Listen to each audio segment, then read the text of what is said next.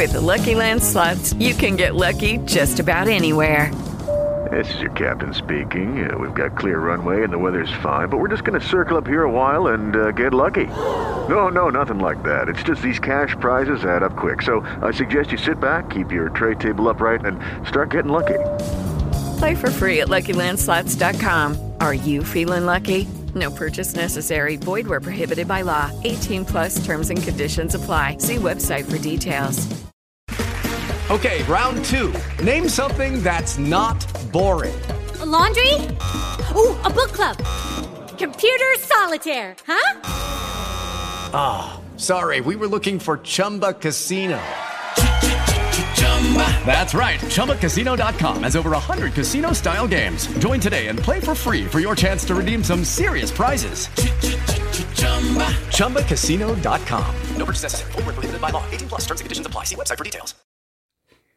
Hola, comunidad madre esférica. Soy Cristina López, de Tres con las maletas a cuestas, que junto con Ivone Valerdi, de Magea Escuela, queremos presentaros un nuevo espacio que acoge Madresfera.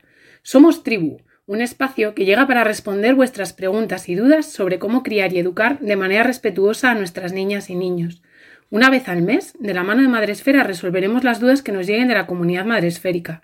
Mi hijo no come en el comedor del colegio, mi hija y yo discutimos cada tarde por las tareas, mis hijos no paran de pegarse, mi hijo llora y no sé cómo consolarle, mi hija no se despega de la pantalla de la televisión. Nuestra palabra más repetida es venga, vamos, corre, no llegamos.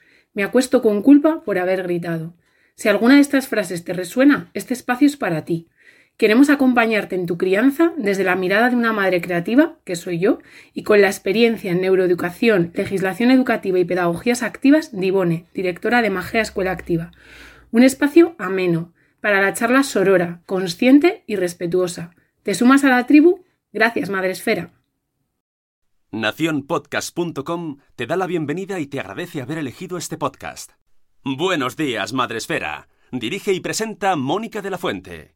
Buenos días, Madre Esfera. Buenos días, Madre Buenos días, Madre Esfera. Hola amigos, bienvenidos un día más al podcast de la comunidad de Madre Esfera. Ya sabéis, la comunidad de creadores de contenido sobre crianza en castellano.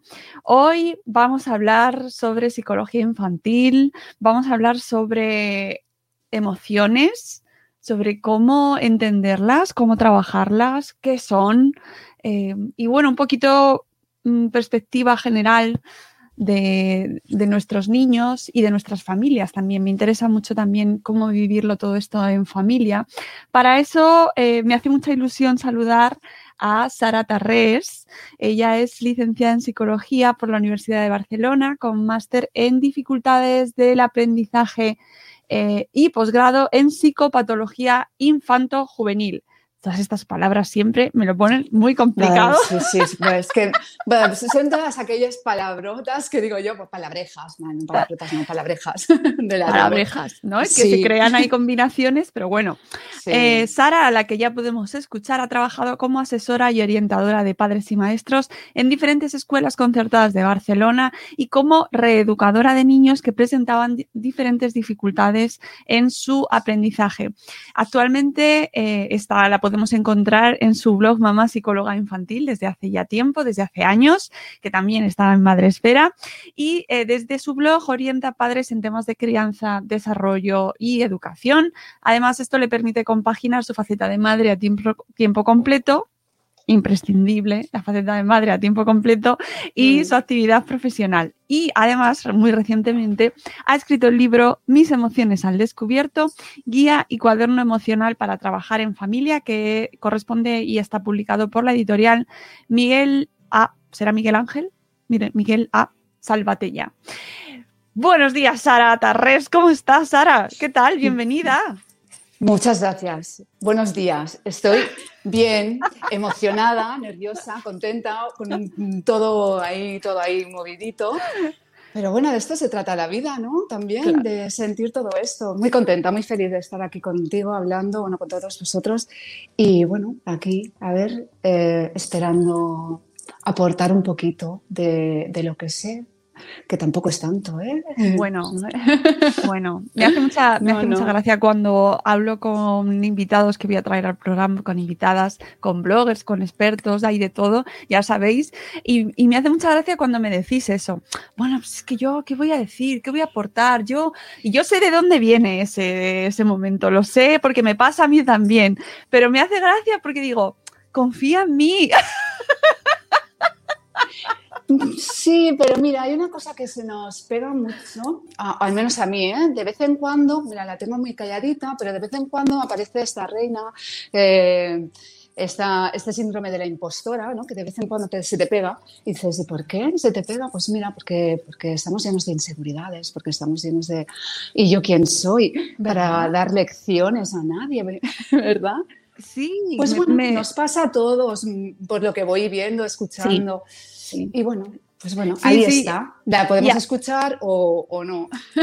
Además, eh, de perfiles súper diversos, perfiles que nunca dirías, pero ¿qué dices? Pero si eres una eminencia, eh, eres referente, eh, te, sigue un montón de gente, ¿y cómo puedes pensar? ¿Sabes? Y, y, lo entiendo, y lo entiendo, pero me sigue sorprendiendo que caigamos siempre en ese momento de Uf, es que yo no, esto no, no sé qué voy a aportar yo. Bueno, pues sí, amigos, siempre, todos, siempre tenemos un montón de cosas que aportar y eso eh, es importante tenerlo en cuenta.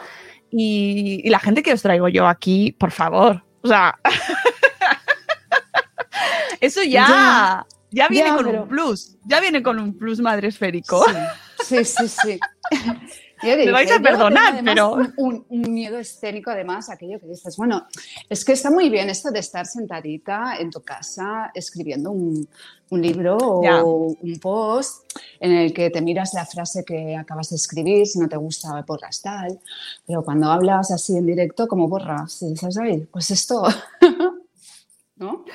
Pero bueno, eh, vamos a empezar, mira, relacionando esto que hemos justo comentado ahora, con, el mundo de la infancia, eh, porque me ha recordado este comentario que te hacía y el de las inseguridades y el de no sentirnos eh, como capacitados para o, con esa autoridad, ¿no? ¿Quién, nos, ¿Quién te da esa autoridad como para ser referente o experto en, ¿no?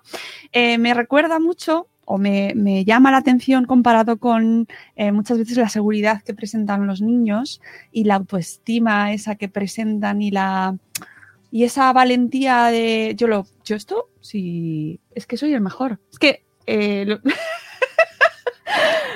me parece eh, tan, por una, tan triste que se pierda esa, ese, ese, momento que, por ejemplo, mi hijo de 8 años ahora está viviendo de... Es que el otro día hizo un dibujo y, me lo dijo. Dice, es que este, este es el mejor dibujo que he hecho. O sea, es que estoy alucinado me ha salido tan bien. De hecho, me pidió un marco, le hemos puesto un marco a su dibujo y lo ha puesto encima de todos los cuadros que tenemos en el salón, encima de todos ellos, arriba. Sí. Y digo, sí, ahí está. Sí, sí, bueno, pero todo, eh, todos los niños tampoco son así. También depende mucho del entorno en el que, en el que estén, eh, de los padres que lo acompañen, de los maestros que tengan. Claro, ah, ojalá, ojalá todos eh, tuviésemos pues este, esta capacidad de creer eh, eh, en, lo que hacemos y que lo hacemos bien y que, oye, pues es la mejor producción que podemos hacer. ¿Qué es la mejor del mundo mundial? Pues quizás no, pero es la mejor que podemos hacer. Y con eso debería bastarnos oh, también. Sara, yo, quiero, yo de verdad que cuando lo escuché, y además que llevo pensándolo bastante tiempo, cuando lo, porque siempre tienes actitud y digo, yo quiero ser así. Sí, sí, yo también. o sea, sí, que cada día todo lo que hagamos sea como, es que este es el mejor post que he escrito en mi vida. Mira, yo momentos de estos los he tenido, ¿eh? también te lo puedo decir, y hay momentos en los que te dices, oye, pues sí, y que además momentos en decir, mm, revisar posts y decir, oye, ¿y esto lo he escrito yo? Pero... Pues, por favor, ¿no?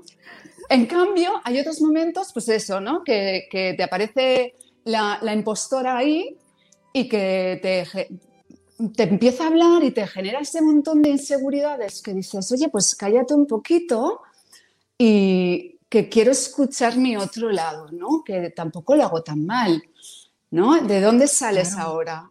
Sí. ¿Y por qué sales ahora? ¿No? Bueno, pues hay momentos en los que bueno, uno se siente pues un poquito menos seguro de todo aquello que hace por varias cosas, ¿no? Hay factores hormonales mismos eh, que te hacen sentir así, ¿no? Y dices, bueno, pues los hemos de dejar pasar.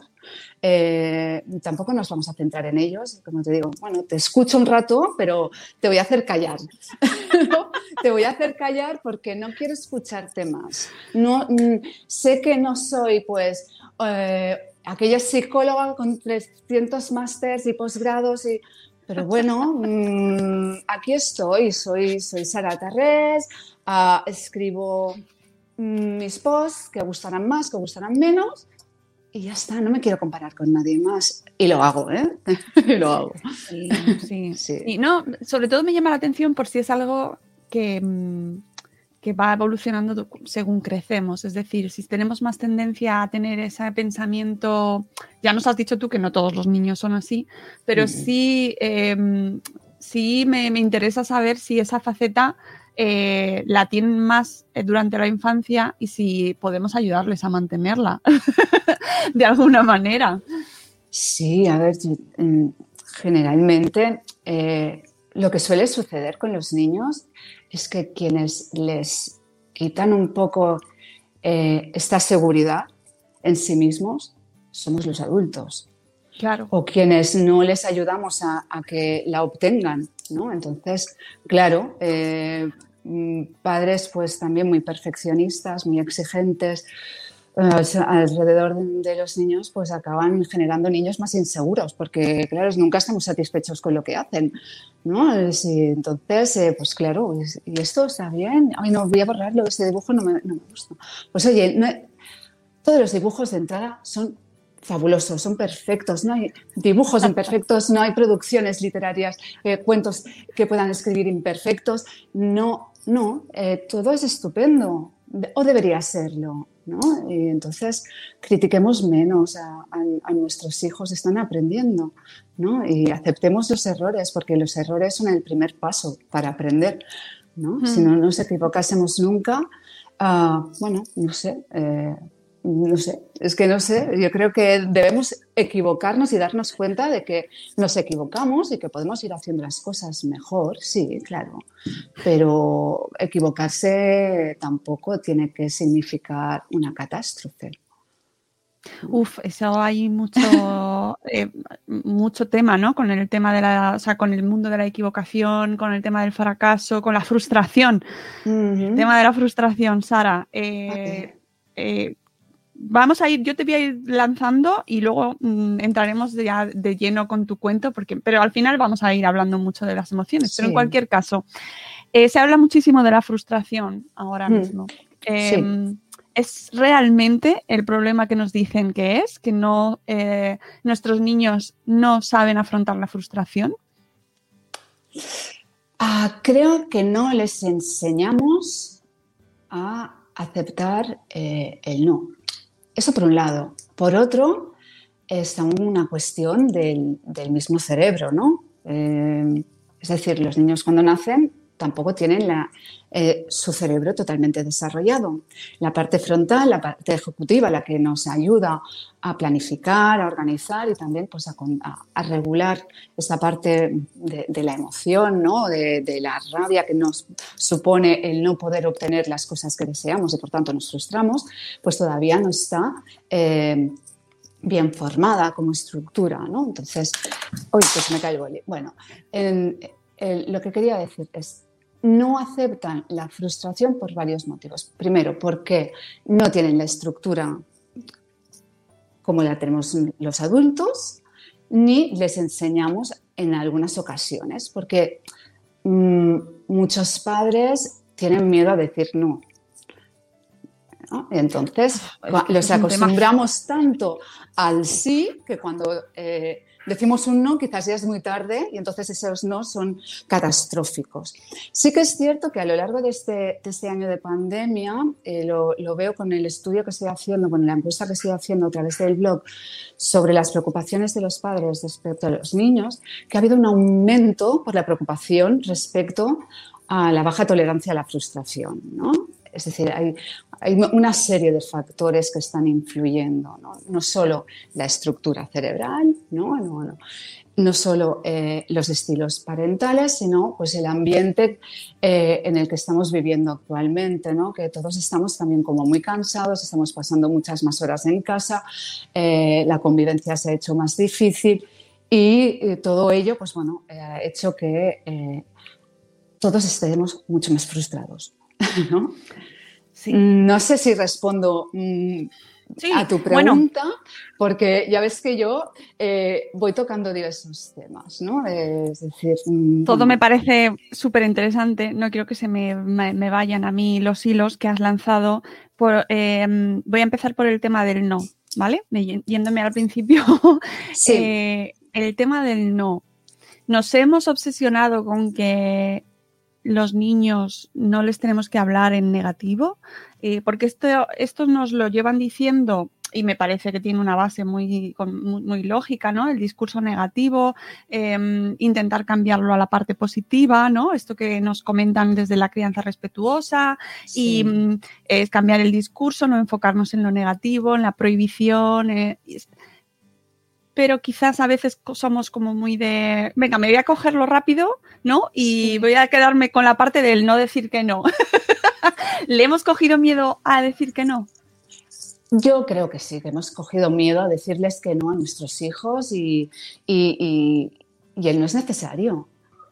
Él no es muy necesario porque incluso para nosotros mismos tenemos que aprender a decir que no y tenemos que aprender a que nos digan que no la vida nos van a decir muchas veces no cuando seamos adultos. Eh, creo que es imprescindible que ayudemos a nuestros hijos a entender ese no. Es decir, claro que podemos decir, mm, en casa, pues, por ejemplo, cuando ponemos normas, eh, estaba escribiendo para, una entrevista que me hacían para otro medio em, sobre la necesidad de las normas y de los límites. Claro que dices, muy bien, intentemos ofrecer estas normas y límites en positivo, ¿de acuerdo? Pero hay cosas que no siempre vamos a poder poner en positivo. Es decir, muy bien, intentemos hablarnos de modo respetuoso y decimos, no gritamos, punto. Eh, en casa no se grita ni se empuja. Hay de haber un no. Y de acuerdo, es, verdad, podemos decir, pues vamos a cenar hablando de lo que nos ha pasado a lo largo del día en lugar de mm, poner la prohibición de no se mira la tele. Pues bueno, de acuerdo, sí, hay cosas que podemos hacerlas en positivo y otras que es imprescindible el no y hay que acostumbrarnos a recibir nos. Hay que acostumbrarnos, porque la vida nos va a dar muchos nos. Y cuanto antes nos acostumbremos, mejor, mejor. Tenemos que ir aprendiendo a tolerar este, este no, este, estas frustraciones a nuestros deseos. Eh, no, siempre va a ser posible obtener lo que, lo que queremos. Claro, sí que además luego cuando escuchas o lees eh, en muchas ocasiones gente que nos habla desde este discurso, ¿no? desde, la, desde la crianza respetuosa, nos lo dicen así, ¿no? Es decir, que no se diga que no, sino que se intente cambiar muchas veces el discurso, la narrativa, la manera desde la que se enfoca. Pero claro, a veces es como vamos tan rápido, ¿no, Sara? Y a ti te lo pedirán, dame pautas, quiero esto A, B y C. Sí, y te voy a decir una cosa, mira, yo he hecho como un como, una evolución. Al principio sí que yo era muy de pautas, sí, ¿de acuerdo? Pero me he ido dando cuenta que es que es, que es, verdad, es que no existe la receta para todo el mundo. No hay. Y, sí que, ah, pues cuando escribimos un post, pues vamos a, lo, pues sí, vamos a hacer unas pautas. Y esto es lo que hacían mis primeros años de, de, de hace nueve años cuando empecé. Pero poco a poco, eh, nueve años, sí, sí. Eh, poco, poco a poco te das cuenta que quizás mm, eh, nos estamos equivocando desde, desde los mm, blogs de profesionales o los blogs de, de, maternidad. Nos estamos equivocando porque todo parece como muy fácil. Venga, la receta. Eso no es hacer un pastel criar un hijo no es hacer un pastel, ¿de acuerdo? Sí, necesitamos unos cuantos ingredientes, pero cada uno de ellos va a ser un bollito diferente, ¿no? Y, para lo que sirve para uno no va a servir para el otro. Entonces, eh, más que pautas, lo que estoy intentando hacer últimamente es intentar reflexionar, ¿no? Que intentemos reflexionar un poco juntos y si te puedo acompañar, te acompañaré. Y para eso necesitamos tiempo, porque la crianza requiere tiempo. Y esto es lo que no tenemos. sí, es cierto. Eh, me parece interesantísimo lo que has dicho, ese momento, y además estoy totalmente de acuerdo contigo porque eh, se han llevado durante muchos años los posts 10 cosas que no deberías hacer con tu hijo para o 10 cosas para evitar las, rabietas. Esto es lo que tienes que hacer para evitar que tu hijo llore o ¿verdad? Sí. Era SEO, era click, era bueno, al final lo haces por diferentes motivos y buscas ayudar, pero... Mm, y, ¿sabes lo que pasa? Que todo esto genera mucha frustración en los padres, porque siguen a pie de juntillas, todo lo que les dices no funciona. Y algo estaré haciendo mal, ¿no? y te genera ese sentimiento de culpa porque yo no lo sé hacer bien. ¿Y, ¿Y, por qué? Si me lo dice una experta o a ella le funciona, ¿por qué a mí no? Y además, cuando buscas cómo hacer para que tu hijo duerma toda la noche, para que coma perfectamente, para que no tenga una dieta.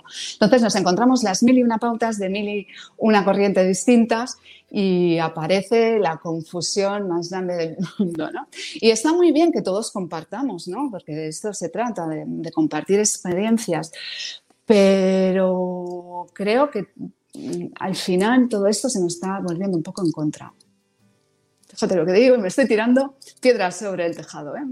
pero se nos está volviendo un poco en contra en el sentido que nunca antes habíamos tenido tantísima información sobre cómo criar a nuestros hijos, pero nunca antes quizás habíamos estado tan confundidos, tan perdidos y con sentimientos de tantísima culpabilidad. no sé, es una reflexión que, llevo tiempo dando vueltas ¿eh? y, no sé. Te voy, a, hacer una pregunta. Eh, a ver si, la quiero responder. A ver. Porque eh, precisamente en los últimos años se está popularizando mucho el mundo del coaching.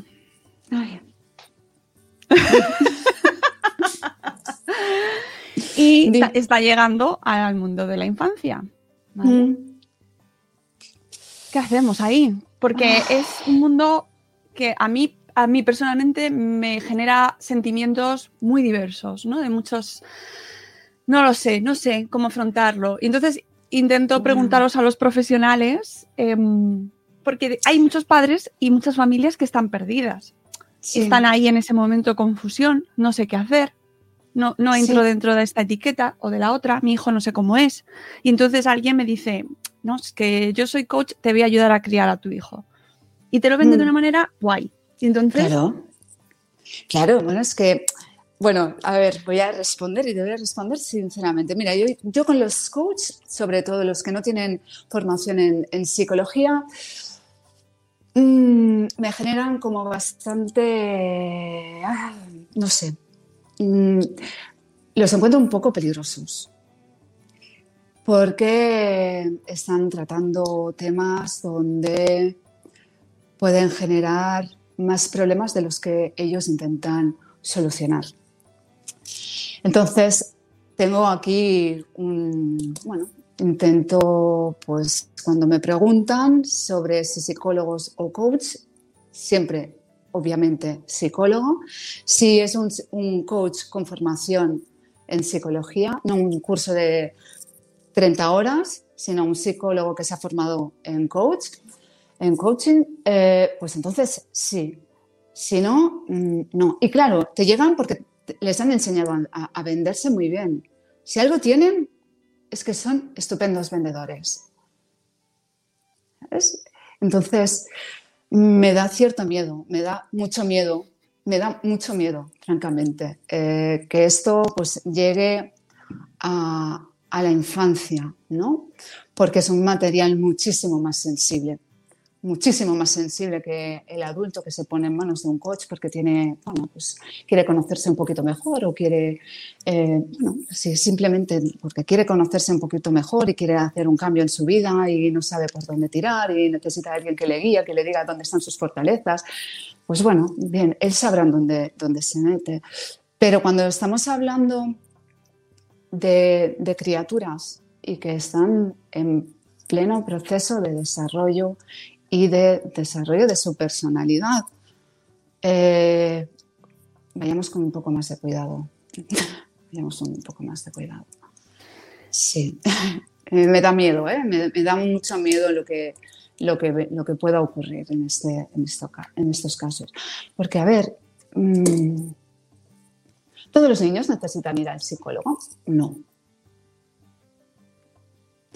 ¿Todos los padres que tienen problemas con sus hijos tienen que consultar con un psicólogo? Pues quizás tampoco. Hay muchos conflictos, la vida está llena de conflictos. Eh, el problema no es el conflicto, el problema a veces es cómo solucionamos el conflicto. Cuando vemos que no, ya no tenemos herramientas para afrontar ese conflicto, pues acudamos. Pero te digo una cosa, eh, hay, mucho, que podemos hacer desde la prevención. Cuando, si sabemos un poco sobre desarrollo infantil, evitaremos muchos de esos problemas que se dan al final. Muchos desde la prevención. Y mira, este es uno de los de los temas de, proyectos que, tengo así de mente, bueno, es que me meto en mil y un fregados, ¿no? El, último es una web que estoy montando con otra socia, eh, Familias Conciencia se llama, y oh. precisamente, sí, sí, sí, precisamente eh, tiene como objetivo este, ¿no? Eh, crear conciencia de lo importante que es saber cómo son nuestros hijos, cómo piensan, cómo sienten, pues que las rabietas son normales, que todos los niños tienen rabietas, que algunas, eh, muy pocas, sí que pueden acabar derivando en otros tipos de problemas, pero son muy pocas. Y ahí, pues bueno, sí que tendríamos que eh, consultar. Pero que todos los niños tienen rabietas y deben tenerlas, también te lo digo, ¿eh? Un niño sin rabietas también me preocupa. En fin, pues mira, no sé, creo que desde la prevención podemos evitar muchas cosas. La prevención significa, bueno, pues aprender un poquito pues, sobre cómo son nuestros hijos y que todos no son igual, ¿eh? evidentemente, pero todos pasan por unas fases y unos hitos que más o menos todos van pasando en unos tiempos, con unas franjas de edad más o menos iguales medio año arriba, medio año abajo, 12 meses, ¿no? pero todos van pasando por esas fases. Conociéndolas, sabes a qué te enfrentas. Claro, eso implica, como bien decías tú antes, el tiempo. Necesitamos ese tiempo, necesitamos ese tiempo y en muchas ocasiones no lo tenemos y, al final acabamos pensando que nos va a faltar, que la, una figura externa nos va a ayudar a recuperar ese tiempo y solucionar algo que creemos que nos hace falta. Sí, sí, sí. Pero el tiempo, pero es que es tiempo, es que tener, tener hijos eh, requiere, requiere tiempo y, cada vez tenemos menos porque eh, cada vez permitimos que nos lo roben más. También nos hemos de poner límites. Y también es mm. importante que aprendamos a decir, pues esto no. Eh, dejemos también Mm, vamos a entrar en otro tema polémico. ¿eh? Venga, vale. Ah, no, polémico no, dejemos de estar tanto eh, en, redes sociales. Em, claro que te pones que dices, no, voy a contestar un WhatsApp, miro Twitter y te das cuenta y te ha pasado hora y media. Y tenías a tu hijo al lado. al que no has ni mirado. Que también está con su otro dispositivo que tampoco ni te ha mirado ni te ha preguntado, porque ya nos hemos acostumbrado ni a preguntarnos ni a mirarnos. Y estamos juntos, cada uno en su mundo, y de repente eh, tu hijo que tenía cuatro años, de, de, repente tiene 14. Y ahí va, tengo un adolescente con todo eh, lo que ello implica. Con Sorpresa. Sus, sí, ¿Y ¿cómo ha pasado? ¿No? ¿Cómo ha pasado? ¿Cómo ha pasado? Pues bueno, ha pasado.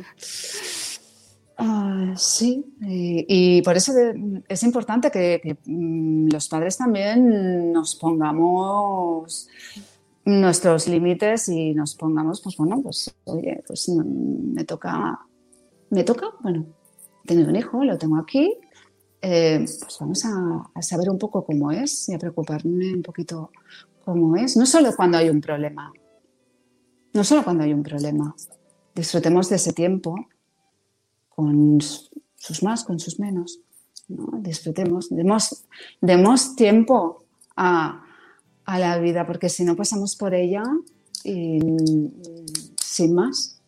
Es curioso porque se supone que ahora es el momento en el que los padres estamos dedicando más tiempo a nuestros hijos. Históricamente, eh, mm. ya sabemos, ¿no? Que, mm. que bueno, pues que cada, se pasaba muy poco tiempo o eh, no se les dedicaba, se supone, sí. Eh, el tiempo que ahora les dedicamos, ¿no? Y que además sí. muchas veces nos lo reprochan, ¿no? Como que ahora el niño es el centro, que los padres de hoy no saben criar.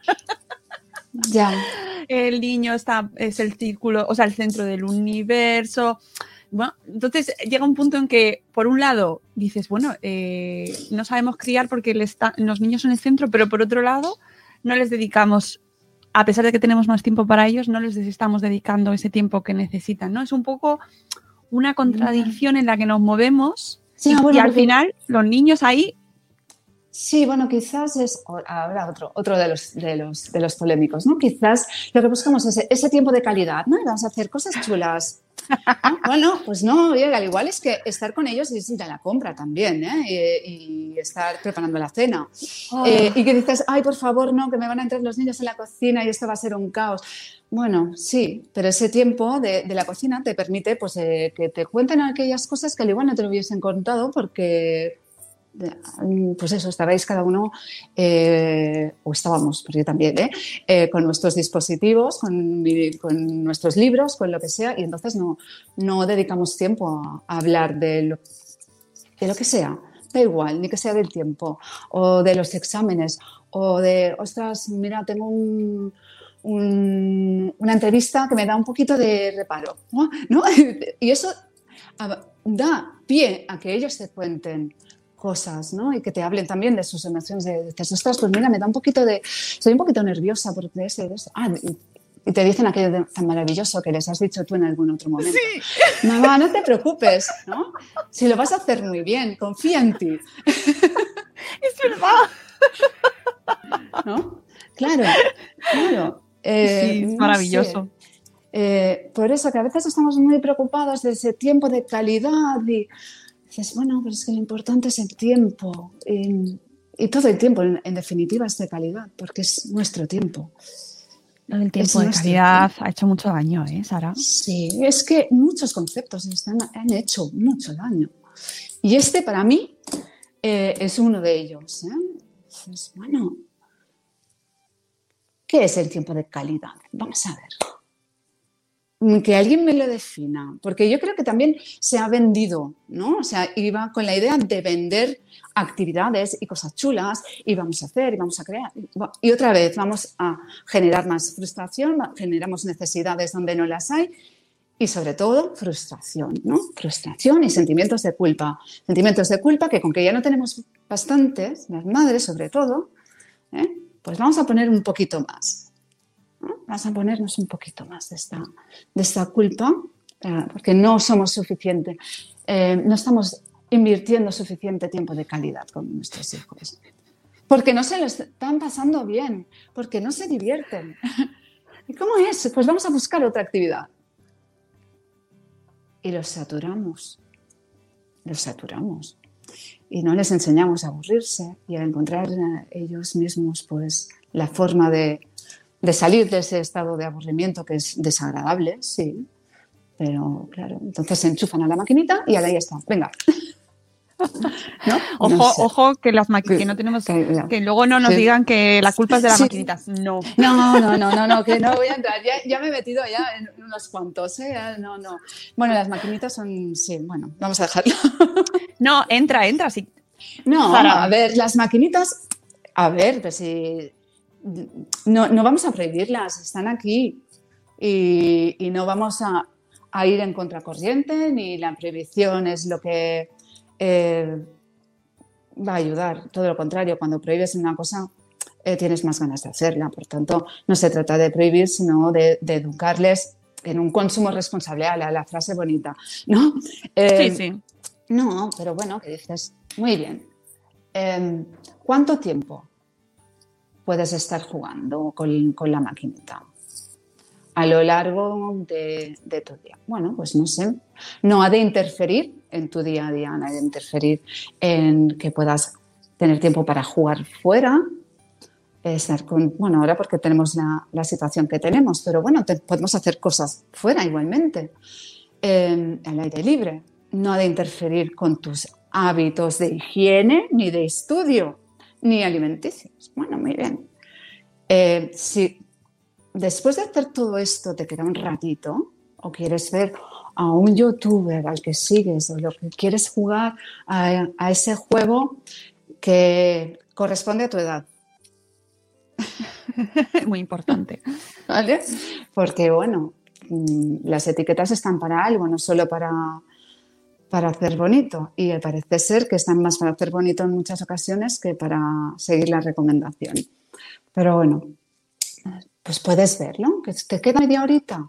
Bien, y puedo flexibilizar y decirte, bueno, pues vale, te dejo que lo acabes de ver. Pero cuando acabes de ver ese episodio o cuando pases esa fase del juego, paras. Y eso es un proceso y han de aprender. Y aprenden. Y aprenden. Pero requiere también paciencia, constancia y estar encima durante X tiempo. Pero los niños aprenden.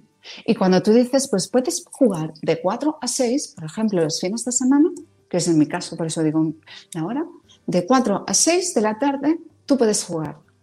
Y a las 6 en punto salen de, su habitación donde están jugando y se vienen haciendo las otras actividades. Pero eso conlleva un tiempo. Y conlleva pues que algún día han sido las seis y media y tú has dicho, si estáis pasando, mañana esta media horita os la voy a restar.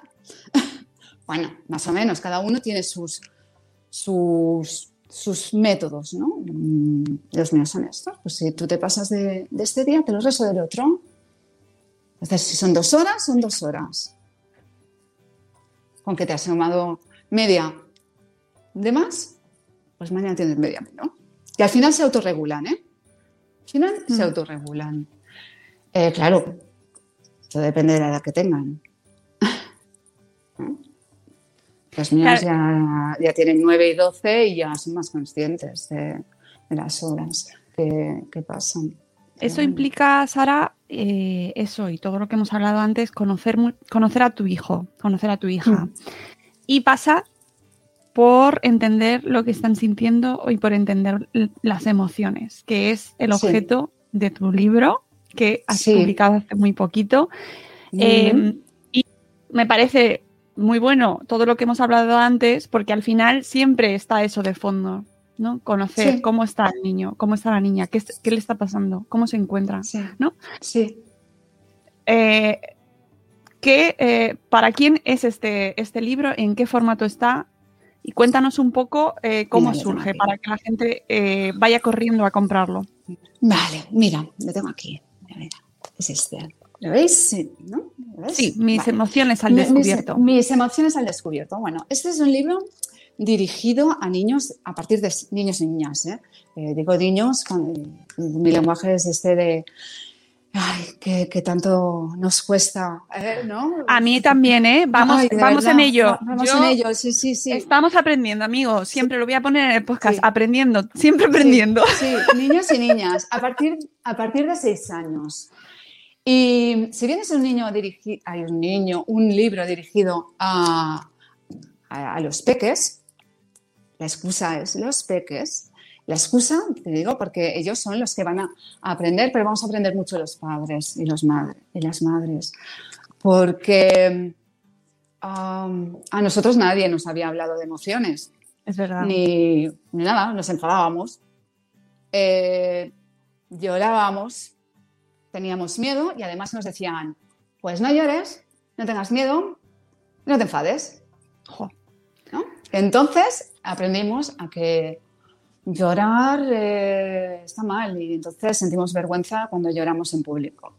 Enfadarse eh, tampoco está bien. Y entonces reprimimos eh, enfados y nos volvemos pasivo-agresivos. y tenemos, no tengas miedo. ¿Y cómo que no tenga miedo? Pero si acabamos haciendo conductas de evitación para no sentir ese miedo. Madre mía, está todo ahí. Está, todo ahí. Este claro, es que, no, no, pero es que eh, eh, no te das cuenta de lo importante que, es hasta que empiezas a, descubrir estas emociones y el sentido que tienen. ¿no? Y dices, ah, bueno, pues es de estar contento siempre. Pues no, oye, ¿por qué de estar contento? No, hay veces que no estoy contenta. No, no estoy feliz, o, bueno, mm, ¿sabes? Y claro, también surge pues esta idea que todavía está quien, la, la, imparte, ¿no? De, categorizar las emociones entre positivas y negativas. positivo es estar contento, negativo es estar triste y todo lo demás, ¿no? Dices, no, no, las emociones en sí mismas son todas positivas, porque todas ellas nos están hablando y nos están posicionando, ¿no? nos hacen estar en el mundo ah, de alguna manera. Son, son señales que, te, da tu, cuerpo, que, las activa un, determinado detonante, digamos así, ¿no? un estímulo, que puede ser de fuera o de dentro. De fuera pues, pues, pueden ser muchas cosas, la oscuridad con el miedo, ¿no? el quedarte solo, o, tus propios pensamientos o recuerdos, las internas. ¿no? Entonces, aparecen por alguna cosa,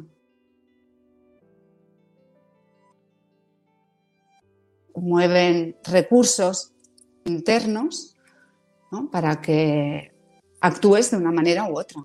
Y esto eh, está integrado en nosotros porque eran respuestas eh, rápidas antes de que podamos procesarlas. Ponerles inteligencia es pasarlas ahí, un poquito a la parte esta frontal que te hablaba al inicio, y decir, muy bien, estoy enfadado. Y ya simplemente por el hecho de decir, estoy enfadada, estoy empezando a regular esta emoción.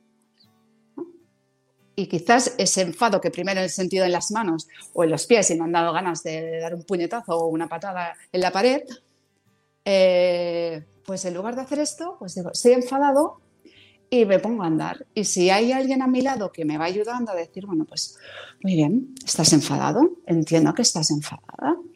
Eh, yo en tu lugar también me hubiese enfadado, porque es verdad, eh, ante estas situaciones nos solemos enfadar. Pero ¿qué hacemos los papás normalmente? No te enfades, no para tanto. ¿Será posible que por esta tontería... bueno, pues este libro lo que ayuda un poquito con las fichas que hay es que los niños pues vayan recopilando un poquito esto, ¿no? Porque se enfadan, cuando se enfadan, y que lo hagan al lado de sus padres, ¿no? Que lo hagan, bueno, y, cuando, me enfado cuando, me enfado poco, bastante, mucho, ah, no soporto, no tolero, me parece realmente furioso que, ¿no? ¿Qué, cosas hacen que nuestros hijos se enfaden? ¿Por qué se enfadan? Así los vamos conociendo un poquito más. Claro. Es una forma de conocer a nuestros hijos, pero también a nosotros mismos. Porque yo lo que les digo a los padres que compren este libro es que todas las fichas que hay aquí las hagan ellos en un cuaderno aparte. Y luego las pongan en común. A veces hay alguna ficha que se le pide al niño que le pregunte a sus padres pues, si tienen miedo o cuando, a qué tienen miedo. O que piensen primero si sus padres tienen miedo a algo y que lo escriban y que luego se lo pregunten si es verdad o no es verdad. Entonces, compartiendo un poquito nuestras emociones, eh, aparte de conocernos mejor, ayudamos a poner esa inteligencia a, las emociones eh, de nuestros hijos y que aprendan a que eh, lo que sienten no está mal, que todos tenemos derecho a estar enfadados, que todos tenemos derecho a sentirnos tristes, porque la tristeza también nos tiene un sentido, es posicionarnos en el mundo después de haber perdido algo. Si algo no tiene por qué ser mm, una pérdida, una pérdida pues, importante debido al fallecimiento de un ser querido. A veces perdemos un amigo, ¿no? nos hemos peleado con un amigo y nos sentimos tristes porque hemos perdido a ese amigo. O nos han dicho algo feo y nos ha atacado la autoestima y perdemos ese, esa poquita de autoestima, ¿no? Y todos tenemos derecho a sentir estas cuatro emociones básicas que se tocan en este cuaderno y espero que haya un segundo en el que se toquen otras. Entonces, creo que es muy importante que los padres eh, aprendamos también a, validar estas emociones de nuestros hijos, ¿no? A decirles, bueno, entiendo cómo te sientes, eh, llora lo que tengas que llorar, yo estoy aquí, eh, tienes miedo, lo entiendo, te acompaño. Y bueno, poco a poco pues iremos superando. Y hay veces que hay algunos miedos que, bien, pues tampoco, bueno, son evolutivos y van pasando. Y otros, pues que, bueno, todos tienen un sentido. ¿eh? el miedo te ayuda a protegerte. Imagínate no tener miedo. ¿Cuántas cosas haríamos eh, que nos pondrían en un peligro real de, bueno, que pondrían en peligro nuestras vidas, ¿no? Ahí está. El cuento de Juan sin miedo. Ese, me acuerdo siempre. Exactamente. Exactamente. Sí, sí. Claro, entender, entender la importancia de las emociones eh, es una, eh, una asignatura pendiente, yo creo, para nuestra generación. Eh, estamos lidiando ahora nosotros con ello, me da la sensación. Y, a veces pues caemos también, de hecho es, contradictorio también, de nuevo volvemos a las paradojas, porque eh, vivimos en una sociedad en la cual impera la emocionalidad frente a la racionalidad en muchos casos, ¿no? Y sin embargo, nos atrapan con las emociones, pero no sabemos bien gestionarlas, identificarlas, trabajarlas, ¿no? ¿No te parece curioso, Sara? Es que yo creo que las dos cosas están como muy juntitas, ¿no? No podemos separarlas del todo, ¿no? ¿no? las podemos separar del todo. Nos cuesta mucho regular las emociones, porque sobre todo las intensas, ¿no? Nos cuesta mucho porque es un trabajo que tenemos que hacer cada día. Yo no te puedo decir que yo las regulo siempre perfectamente, ¿eh? Eh, bueno, ese es el, tema de, eh, el temazo, ¿no? Eh, y tú eres psicóloga. Ah, sí, claro, pero yo también me enfado. Yo también me enfado y, está bien que me enfade. A ver, otra cosa es que ese enfado me lleve a, a desequilibrarme. Claro. ¿no? O que ese miedo me impida vivir mi día a día. Mm, a ver, Hemos de aprender y aprender a regular las emociones se aprende practicando. se aprende practicando, es decir, eh, pero desconectando también nuestro piloto automático. Es decir, cuando vemos, por ejemplo, ante una emoción de, Uy, no te oigo. Una llamada. Ah, ahora, vale. Ahora, perdón. Eh, decía que hemos de, intentar desactivar este piloto automático que tienen las, las emociones de entrada, ¿no? porque ya te he dicho que son pues, pequeños programas eh, eh, de, acción inmediata ante estímulos. ¿no? Y nos tenemos que desconectar, de decir, bueno, muy bien, sí, me he enfadado. En mi primera reacción quizás ante algo hubiese sido dar un grito, eh, cuando me enfado o cuando me asusto, pero bueno, a partir de, aquí, pues al igual, si eh, aprendo algunas técnicas de regulación, pues podré irlas a educando, ¿no? Y esto cuesta, y cuesta mucho, cuesta mucho. No, no, no, no basta solo con leerse uno, 10, 20, 30 libros, ni hacer uno, dos, tres, cuatro cursos de eh, gestión emocional. No. Sorry. No, eh, no, no, es, es, es, cierto. A ver, tenemos que leer, tenemos que aprender, tenemos que formarnos, evidentemente, porque si no, pues eh, pondremos el piloto automático y nos dejaremos llevar por, por esas emociones, ¿no? Si leemos, si nos formamos, cada vez nos dejaremos llevar menos. Cuanto más vocabulario tengamos para eh, identificar aquello que sentimos, mejor también. Porque no hace falta que lo hablemos con otro. El otro es muy importante también, terceras personas, para corregularnos. La regulación mm. emocional también se hace con, con, los demás, ¿no? pero también la podemos hacer con nosotros mismos, con el diálogo interno o escribiendo. Es importante a veces pararse y escribir cómo nos sentimos. Y es algo que también requiere tiempo y que hacemos poco. Pero es, por eso a los niños, pues, con este libro, pues se les pide ¿no? también que escriban cómo se sienten. Y hay un apartado en cada, en cada una de, de las emociones donde se les da un poquito de vocabulario emocional. ¿no? En lugar de decir, pues tengo miedo, pues no, pues al igual, oh, pues esto me da pánico, tengo, me ha dado terror. Bueno, esto, pues este libro junto a muchos otros cuentos, ¿no? que son fabulosos los cuentos para educar emociones, ¿no? porque te ponen en el lugar del otro, porque te enseñan cómo las gestionan otros, son fabulosos. Eh, el mundo de la literatura infantil actualmente es, a mí me encanta, ¿no? pero yo creo que es muy necesario que, que aprendamos todos, eh, desde los, los mayores sobre todo, que aprendamos los mayores para enseñar a los pequeños. Claro, porque además vivimos en un contexto en el cual se está apelando a nuestras emociones constantemente. Hmm. Retomo ahí el mundo de paradoja. Eh, por, ejemplo, por ejemplo, no, no, no te preocupes. Es que está, está perfectamente relacionado porque tú estás hablando sobre cómo eh, echarnos hacia atrás, cómo parar, cómo regular, cómo hacer nuestro diálogo. Y frente a eso, mm, el entorno a nosotros y a nuestros hijos lo que nos está pidiendo es constantemente reacción, reacción, reacción. No lo pienses, compra, dale al like, suscríbete, eh, mm. retweet, retweet, contesta. Eh, se premia lo fugaz, lo rápido, eh, lo instantáneo, lo, lo emocional. Los corazones, dale al like, corazón. Sí. Sí.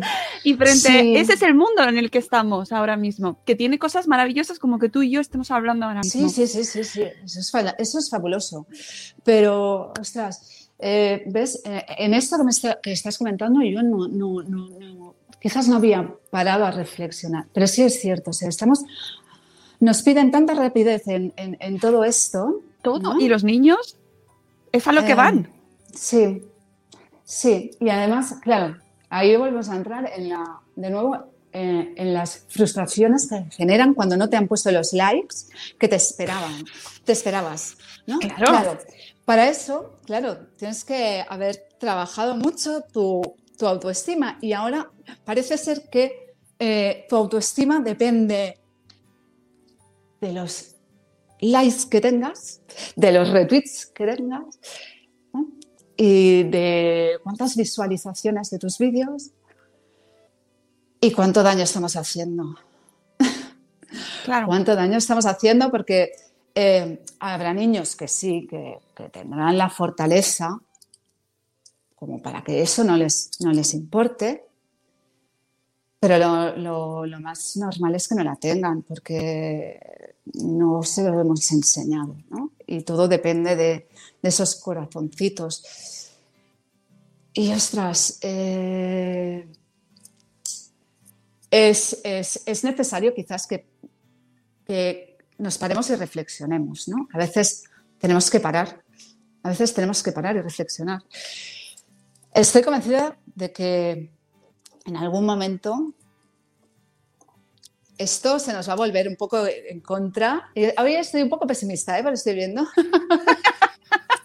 bueno, no pasa nada. No, Estamos en el año ideal para eso. No, no, no, es que se nos va a volver en contra. Es, eh, estamos haciendo mucho daño, estamos haciendo mucho daño con, esto si no hay una formación de los niños previa, ¿no? Eh, digo niños porque, claro, ahora Instagram con 13, ¿no? Eh, escuché, leí... Por favor, eh, solo, solo a partir de 13 y tampoco es que sea obligatorio. Vamos. Em, claro, en 13, cuando están en un momento de que su imagen personal es tan importante y ellos son todavía tan débiles, ¿no? Claro, te, están apelando, pues venga, sí, dame, pues no. Y si no tienes, ¿qué pasa? Se te hunde el mundo. Pues eso es tan importante que desde pequeños les ayudemos a construir esa, autoestima independientemente de, esto, ¿no? De su imagen física, ¿no? Que crean más eh, eh, en ellos como, como personas, ¿no? como personas desde dentro, de, dentro. ¿Qué es lo que tienen? ¿Qué valores tienen? cómo son, no cómo son eh, cuando se miran al, espejo, la, la, imagen que les devuelve, eh, sino cuando se miran hacia adentro, cómo son, cómo se sienten. ¿Están fuertes? ¿O por el contrario los vemos que, no, ¿no? que son inseguros? Ah, no sé. no sé, me, da mucho, me da un poco de, respeto, me da, me da un poquito de miedo, me da un poquito de miedo. Pero bueno, vamos a tener confianza. tener confianza de que los, los, padres lo vamos a saber hacer bien y que también tenemos un equipo de maestros que, y maestras que también eh, nos ayudan mucho en esto, ¿no? de, la educación emocional y de los valores. Lo que pasa es que tenemos que ir de la mano y, no siempre es fácil. No siempre es fácil. Hombre, yo intento ser eh, siempre positiva en este sentido, que no, quita. No, pero yo, a ver, soy muy realista ahí porque veo, veo lo que el mundo que vamos viendo, ¿no? Desde mi pequeña parcelita, obviamente no lo veo todo, pero veo cosas y, y, bueno, mm, creo que sí que tenemos que ser conscientes de, lo que hay, ¿no? Y sin, demonizar ni, prohibir eh, o, o sin, sobre todo eso, sin, sin irnos al extremo, eh, sí que tenemos que ser muy conscientes de que, eh, de que el mundo de Internet, el mundo de la tecnología, de las redes, eh, tiene cosas maravillosas, pero tiene unas dinámicas que ni siquiera los adultos sabemos controlar. Y yo soy la primera que me cuesta mucho controlar ciertas cosas, a mí misma. Sí, sí, no, a, mí también. Yo muchas veces me sorprendo con estos tics mirando el móvil y dices, claro, perdona, ¿qué estás haciendo? ¿Qué estás haciendo? Estás porque si lo acabas de mirar, ¿no? Si acabas de mirar el móvil, ¿sabes? Intentar concentrarte. yo no sé si a ti te pasa, pero intentar concentrarte en una lectura durante horas sin mirar una pantalla. Mm, sí, no. Hace tiempo, ¿eh? Hace tiempo que... Hace tiempo. Y hace tiempo. Y cuando quiero hacerlo, realmente tengo que haber sido consciente y decir, no, ahora me voy a sentar y voy a hacer esto. Y, son de las veces que, que lo hago cuando tengo unos plazos para entregar X cosas y necesito centrarme en eso. Pero si no, a ver, ah, mira, tengo un, un ordenador de sobremesa, el portátil, el móvil, el iPad, y hay veces que tengo todos los dispositivos encendidos y con todas las alertas activadas. Y cuando no suena una cosa, suena la otra.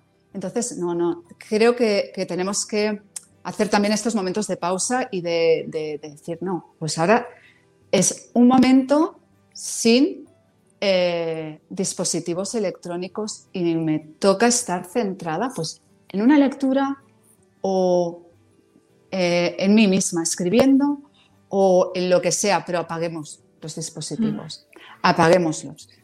En algún curso de estos que he hecho así, eh, en los que se hablaba de mindfulness y te pedían por favor pues que apagues el, móvil y, dices, ay, pero bueno, y, que se alargan y que son de dos horas o de tres y dices, ay, y te, y, te vas sintiendo, ¿eh? y, vas sintiendo pues ese malestar que va creciendo porque dices, tengo el móvil apagado. ¿Y qué habrá pasado? Pues no habrá pasado nada. Tampoco pasará nada. No hay ningún mensaje tan urgente que no pueda posponerse, pues eso, ¿no? Una o dos horas. Claro, pero eso, eso lo vamos a tener que inculcar también en nuestros hijos. O sea, es decir, eso no estaba en lo que, por ejemplo, nuestros padres nos enseñaron a nosotros, porque no existía este contexto. Y dentro de este contexto a nuestros hijos les vamos a tener que enseñar a concentrarse frente a este mundo tecnológico, por ejemplo, ¿no? Sí, sí, sí. Y, claro, ¿cómo aprenden los niños? Básicamente por observación. Si ven a sus padres que todo el día están hiperconectados, pues ellos lo mismo. Entonces tendremos que empezar a hacerlo nosotros para saber lo difícil que es eso por un lado, lo difícil que es. Y entonces, eh, desde nuestro ejemplo, poder enseñarles a ellos, desde nuestro ejemplo. Porque si yo les estoy diciendo a mis hijos, no concéntrate, no, te, no mires el móvil, cuando me ven que yo lo estoy haciendo de forma constante, permanente, que voy todo el día con el móvil, érase una vez una mujer a un móvil pegada, ¿no? Eh, porque cuando trabajas y trabajas con las redes, que yo cada vez estoy menos, también te lo digo, pero, pero eh, sí es cierto, con el móvil todo el día en la mano.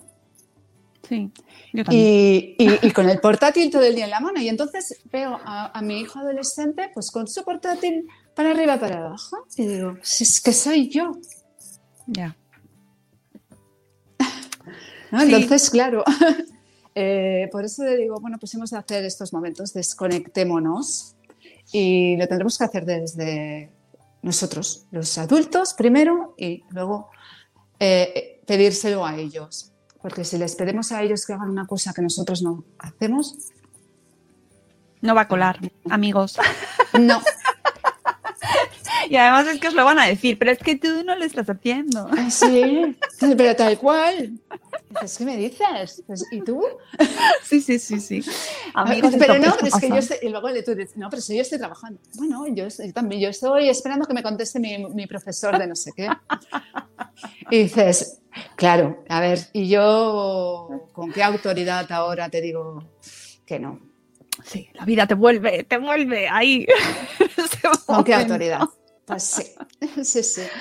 Eso sí. Ay, no es, pues, fácil. no es fácil educar, no es fácil educar, eh, pero tampoco es misión imposible.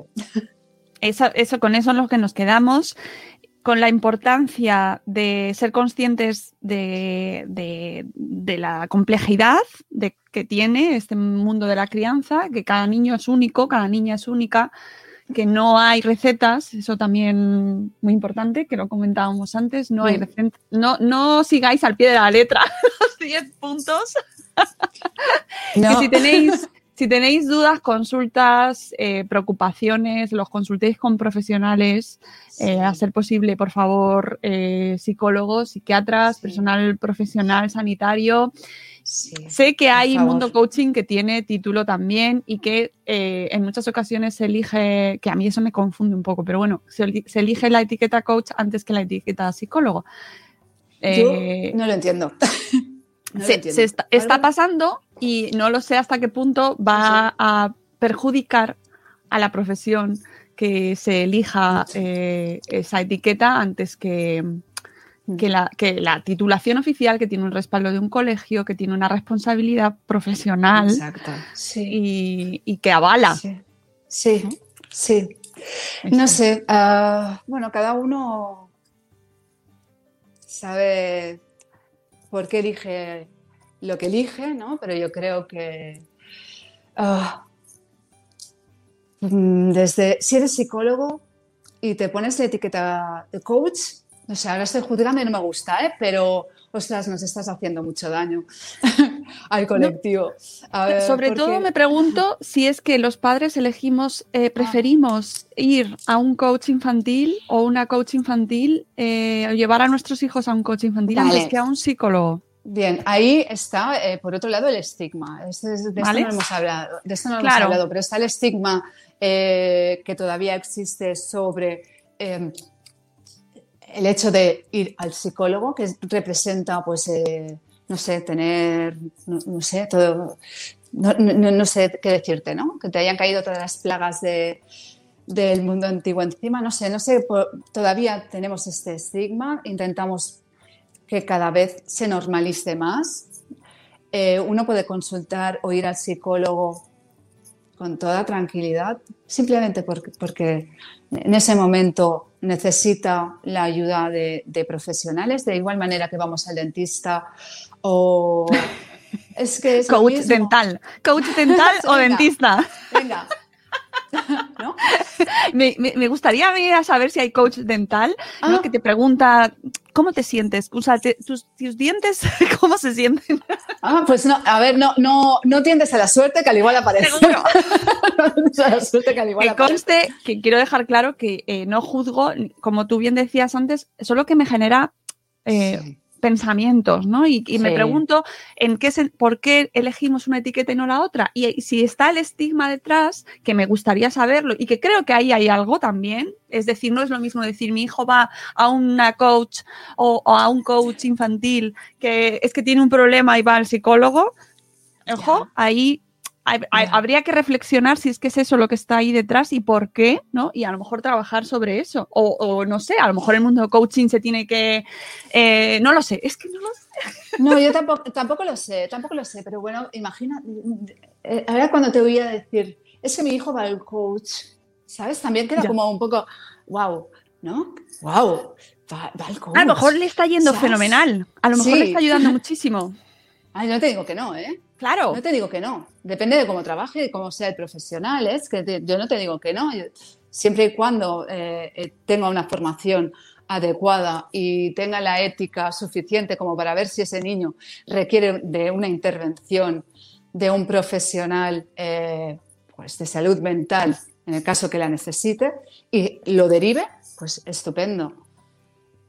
Si no, pues ahí es donde hay el, problema, ¿no? Es decir, cuando uno se atreve a hacer de todo, eh, debe reconocer que es un peligro.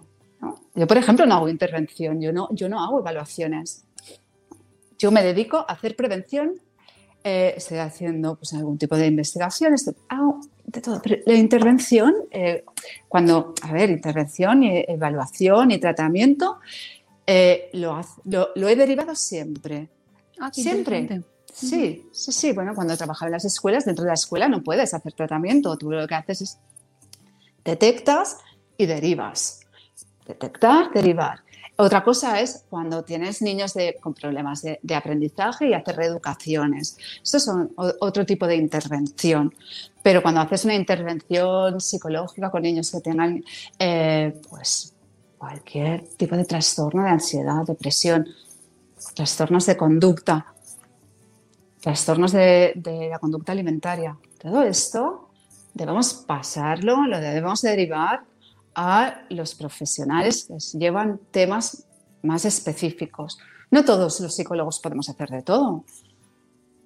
Y tenemos que aprender a, saber decir, esto lo lleva mi compañero. Yo esto no lo trato. Yo puedo hacer orientación familiar, sí, claro, por supuesto. Pero si vemos que ahí detrás hay un problema grave eh, que necesita de una evaluación eh, y de un tratamiento, esto pues lo, lo derivamos.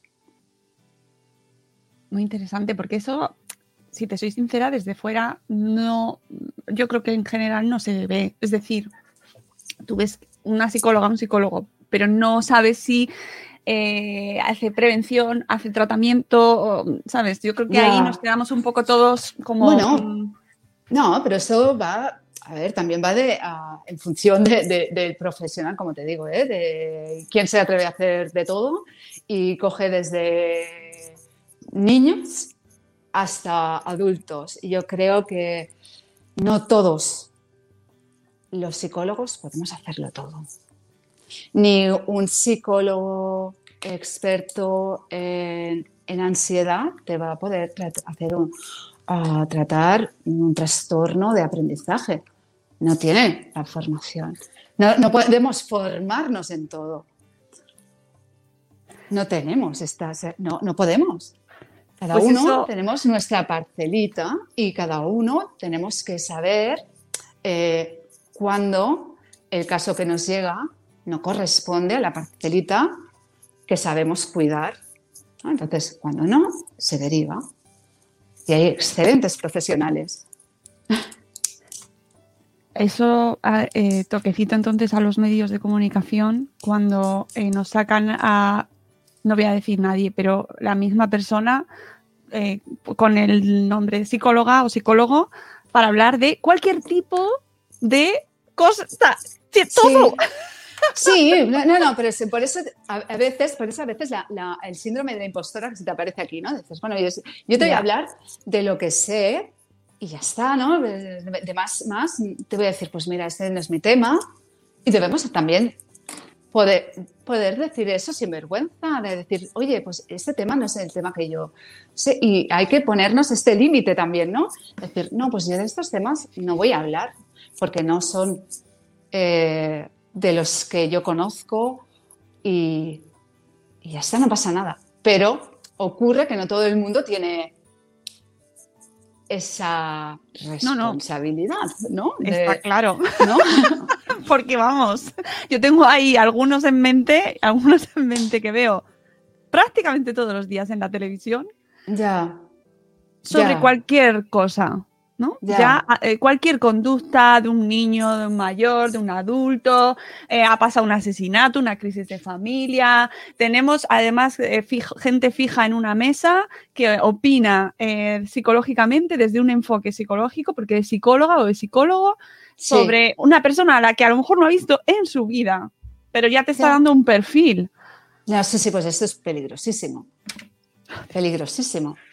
Claro, claro, de eso te, hablaba yo de la responsabilidad, de la ética, de, bueno, de los valores, ¿no? En definitiva, de los valores que, que tengas. No, no todo vale. Es decir, eh, si, si eres capaz de, de aceptarlo todo solo para darte a conocer, yo creo que al final de eso también dice, dice muy poco, ¿no? De, tienes decir, no sé, de saber decir, no, esto, mm, esto no es lo mío, o no podemos tratar este tema de esta manera, eh, nos faltan datos.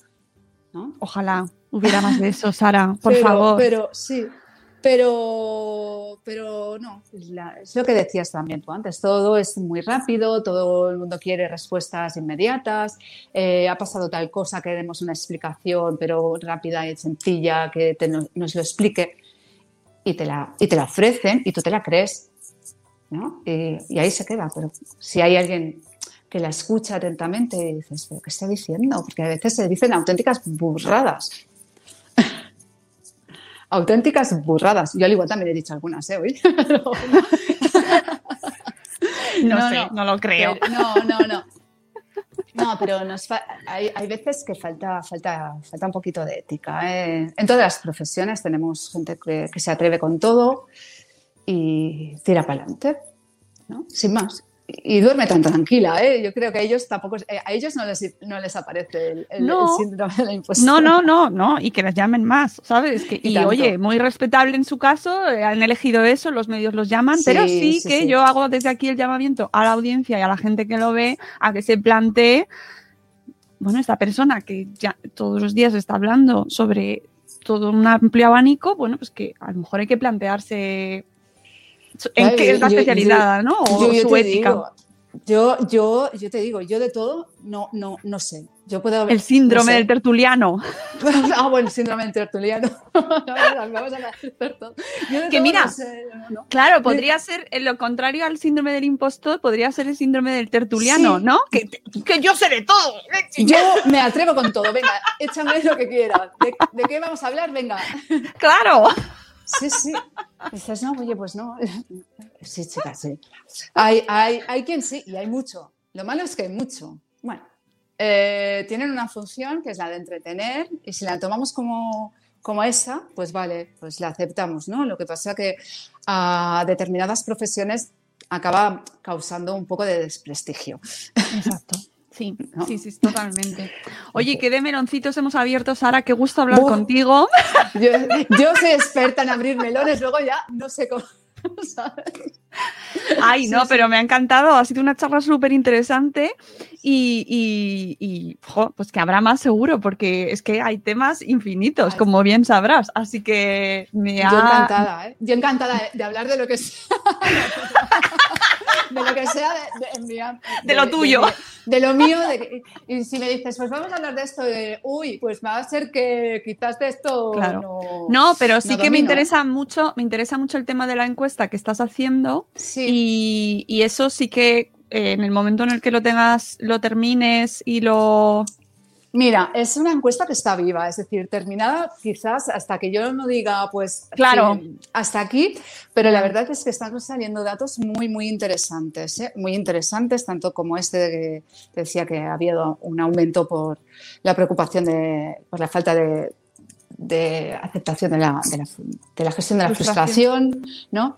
Eh, ayer estaba analizando los datos sobre las fuentes de información a la que acudían los padres cuando se encuentran un problema y es, también está saliendo cosas, pero brutales, brutales, sí, sí. Bueno, pues sabemos, eso... sabemos dónde vamos, ¿no? Sí. Eso, no voy a descubrir nada, ¿eh? pero... Se llama otro programa. Se llama otro programa y estaré encantada de esto te hablo, seguro, porque esto lo, lo domino, es mi tema. Sí, sí, me parece que cuando decidas o cuando veas que tienes ya datos ahí potente, mm. montamos otro porque me parece un temazo interesantísimo y seguro que salen más amigos porque mm, ya veis, es que está todo aquí, todo aquí. Sí, todo. Para, ah. para, que podáis profundizar en lo que ha dicho Sara, pues lógicamente podéis encontrarla en su blog, en Mamá Psicóloga Infantil, o psicóloga, espera, que lo tengo aquí, que no me quiero Mamá psicóloga infantil. Mamápsicólogainfantil.com eh, la podéis encontrar en sus redes sociales. Ella está con, ese perfil. Con, eh, por ejemplo, en Twitter está como mamá psicóloga. Psicóloga in. Ah, in. Y porque no me dejaba poner más. Claro, yo es que. Claro. Con, ese nombre tan cortito que me puse. Sí, pero bueno, fuiste ahí a. No, no, no tiene pérdida, ¿no? Fuiste a lo que es. ya está. Exactamente. Y luego lo tenéis en Instagram y en Facebook como mamá psicóloga. no, en Instagram es mamá psicóloga infantil y en Facebook mi mamá es psicóloga infantil. Es Pero de todas formas, nombre. Sí. Claro, de todas formas en, su blog, en Mamá Psicóloga Infantil, lo tenéis todo y también tenéis los libros y manuales, eh, tenéis eh, los libros de Sara, y eh, sobre todo este en concreto, Mis emociones al descubierto, porque también existe otro durante la, durante la pandemia, si no me equivoco. Sí, sí, sí, este fue un, un cuento. Un cuento, ¿verdad? Sí, sí, sí, sin rumbo y a la deriva, una familia pues que se hundía debido a un montón de cosas que les iba pasando, los padres un poco perdidos, ¿no? Que se perdían, pues eso, en las discusiones con sus hijos y al final tuvieron que poner un poquito de su parte para encontrar el rumbo de nuevo. Pues tenéis el cuento también en la web, eh, Mis emociones al descubierto y Sin rumbo y a la deriva. Y bueno, pues que podéis encontrarla en, redes, en su blog y, consultarla si tenéis alguna duda, porque está ahí también para. bueno, además tiene un montón de contenido. Si lleva nueve años escribiendo en su blog, pues imaginad. Fíjate, mil y pico posts que hay, sí, nada más y nada menos, mil y pico posts para revisarlos todos. Bueno, eso es una tarea ahí que nunca estaría, mira, nunca está de más ahí revisar ahí hasta al principio del todo y empezar. Pero bueno. Y, nada, Sara, que muchísimas gracias. Ha sido una charla interesantísima, me ha gustado un montón y he aprendido mucho y hemos dejado ahí temas para que la gente también, bueno, pues debata, contadnos qué opináis, qué pensáis, qué sentís. ¿eh? Nosotros los validamos, vamos, os validamos, ¿vale? Porque somos gente... Esta es otra de las palabras que se pone de moda y al final acaba, acaba perdiendo sentido. Sí, estoy totalmente contigo porque al final todo el mundo sabe perfectamente, vamos a validar emociones. ¿Validamos emociones? Pero te lo está diciendo con un tono de, ¿validamos emociones? Venga, te las valido todas. y déjame ya. Ay, sí. Ay, Sara, eh, muchísimas gracias. Volveremos con, ese tema que se nos ha quedado ahí pendiente y que habrá muchos más. Y espero que os haya resultado tan interesante eh, esta conversación como a nosotras. Volveremos en un nuevo episodio de Buenos Días, Madre Esfera. Y cuidaos mucho, por favor, ¿vale? Os queremos. Hasta luego, Mariano. Adiós.